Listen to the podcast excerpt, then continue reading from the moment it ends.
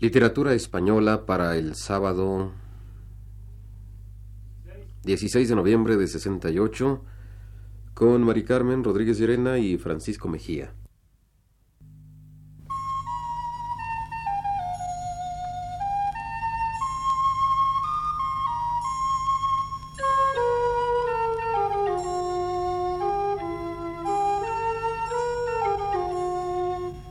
Muy buenas tardes, señoras y señores. Este es el programa Literatura Española a cargo del profesor Luis Ríos.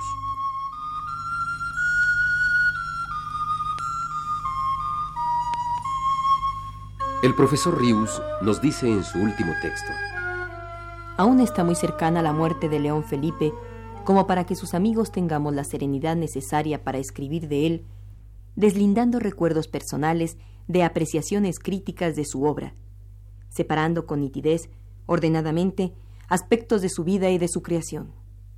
La imagen suya es todavía en nuestro interior tan próxima, tan dolorosamente próxima, que no podemos percibirla sino con un abigarramiento que anula cualquier propósito de racional perspectiva analítica. Pero ahora pienso también que tal imagen de León no depende en realidad de nuestra pena actual que era en efecto así la imagen que en vida suya nos hacíamos quienes lo frecuentamos a él y a su obra, y que probablemente esa será siempre la que habrán de trazar de León Felipe en lo futuro quienes pretendan evocarlo palpitante, vivo, fieles a lo que era su presencia en el mundo.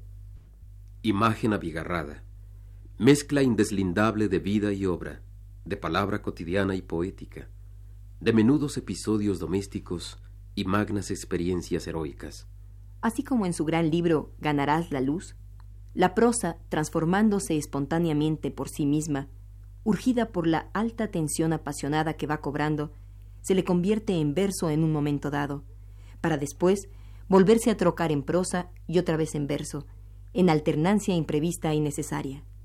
Así, en su vivir diario, en su trato personal, a lo largo de una conversación cualquiera, sus palabras improvisadas y como desmañadas, en un inesperado instante, se organizaban de tal manera y cobraban un ritmo y un son que transformaban ese fragmento de su plática en un súbito y estremecedor poema, fatalmente efímero, hurtado por el aire. Obra poética, parecía su vida muchas veces, y su poesía escrita otras tantas, recuento de incidentes existenciales. Por todo ello, no es posible evocar a León Felipe más que así, como en un cuadro donde alternaran pinceladas de óleo con rayas hechas a lápiz tosco, figuras perfiladas con manchas violentas, amorfas, de color, y con pedazos de periódico pegados en el lienzo y objetos cualesquiera adheridos también a él. Una mano llagada desprendida de un Cristo de imaginería, la cabeza disecada de un perro degollado, como en un collage de Alberto Gironella. Habría que pintar el retrato de León Felipe entreverando palabras suyas dichas en conversaciones informales, con versos trabajados celosamente por el poeta, contando algo de su pequeña historia y aludiendo a episodios de su gran aventura poética, y unas cosas y otras sin discriminarlas, sin seleccionarlas, sin rechazar ninguna, aunque aparentemente no tengan conexión ni guarden armonía entre sí. En el fondo, sí las tendrán, porque este método anárquico es el mismo que León Felipe siguió en su vida y en su obra. Él no escogía ni decidía nada. Por él decidía el viento, y el viento sopla siempre a su capricho. Desordena las hojas de los libros, las arranca, se lleva unas para siempre, salva otras revolviéndolas de nueva cuenta a su manera, y a continuación de una página donde está escrito un poema, coloca quizá otra donde está anotada una receta de cocina o la cuenta que acaba de mandar el sastre. Cuando se trata de ese viento al mismo tiempo metafórico y real, como era el de León Felipe, lo mismo puede escoger como primer capítulo para organizar el libro nuevamente unas palabras alusivas a necesidades o dolencias corporales que otras atañederas al espíritu de su más inmaterial pureza. El viento es la fuerza vital por excelencia, y tanto vale una buena bufanda al cuello del caminante aterido de frío como un verso perfecto.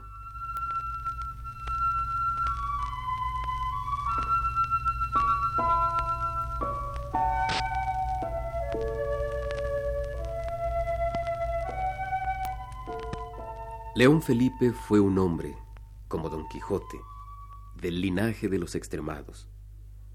No vino aquí a hacer dormir a nadie.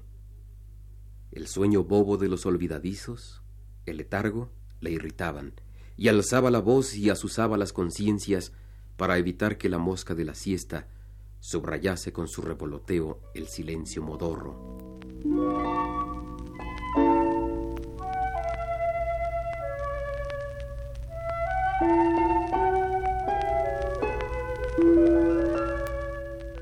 Yo no puedo tener un verso dulce que anestesie el llanto de los niños y mueva suavemente las hamacas como una brisa esclava, porque yo no he venido aquí a hacer dormir a nadie. Además, esa tempestad, ¿quién la detiene? Eh tú, varón confiado que dormitas, levántate, recoge tus zapatos y prosigue, porque yo no he venido aquí a hacer dormir a nadie. Hacia las cumbres trepan los dioses extenuados buscando un resplandor. Y aquí voy yo con ellos, entre el sudor y el polvo de sus inmensos pies descalzos. Aquí voy yo con ellos, atropellado y sacudido, pero agarrándome a sus plantas como las pinzas de un insecto, clavándome en su carne, hundiéndome en su sangre como un pulgón, como una nigua, maldiciendo, blasfemando, porque yo no he venido aquí a hacer dormir a nadie, ni a los niños, ni a los hombres, ni a los dioses.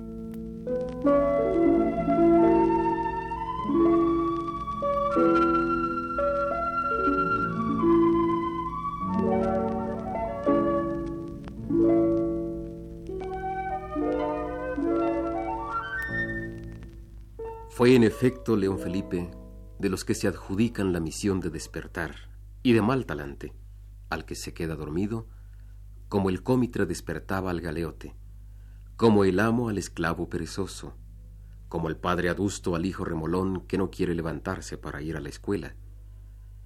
Y sin embargo, lo que él quería era echarse a dormir larga, profunda, desesperadamente. Pero no podía siquiera conciliar ese sueño suyo por el que clamaba, no el que se dice reparador, sino ese sueño suyo, retador y protestante.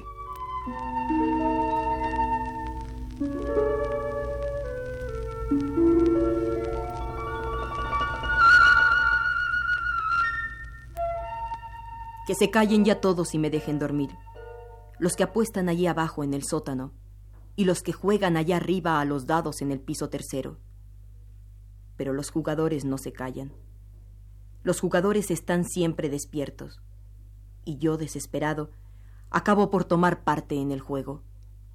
Y ahora digo gritando enfurecido, envido, todas mis lágrimas amargas o vacías, todas por un pedazo largo, largo, largo, profundo e interminable de sueño.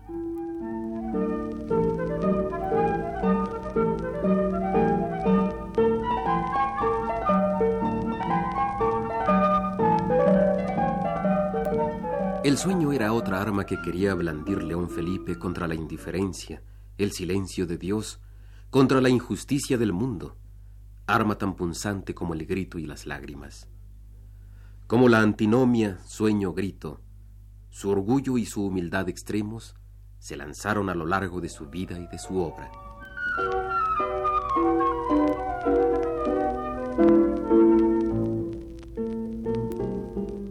Virgilio, Dante, Blake, Rimbaud, hablad más bajo, tocad más bajo. Shh, callaos. Yo también soy un gran violinista y he tocado en el infierno muchas veces. Pero ahora, aquí, rompo mi violín y me callo.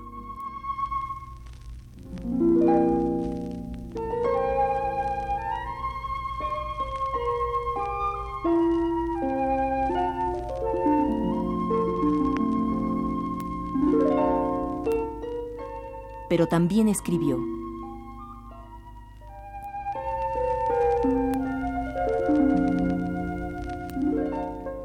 Yo no soy más que un hueco y viejo embudo de trasiego, abandonado en el repecho de la colina o en el rincón más oscuro de la cueva, y por donde, a pesar de mi voluntad, que no quisiera más que dormir, el viento sopla a veces y articula unas palabras.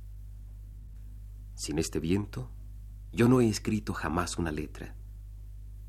Soy realmente un ciego que no sabe cantar y no sé nada.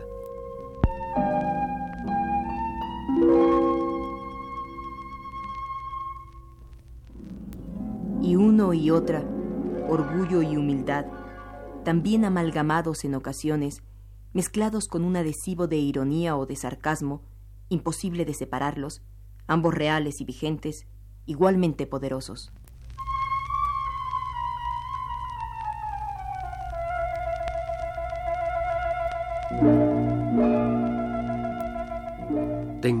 Tengo 58 años y aún no he aprendido un oficio. No sé pelar una manzana y las faltas de ortografía me las corrige mi mujer. Y como hechos fatales que no he podido remediar estos tres, que soy español, que hablo demasiado alto, y que por no sé qué razones, esta manera de hablar les molesta mucho a los pedantes y a los rabadanes del mundo.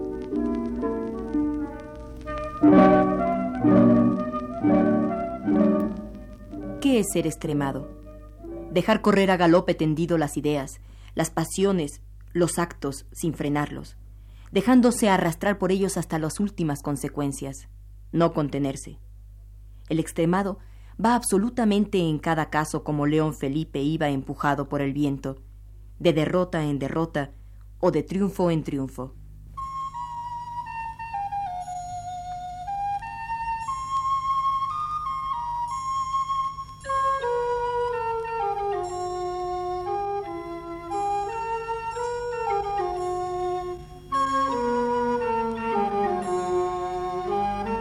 Este fue, amables oyentes, el programa Literatura Española, a cargo del profesor Luis Ríos.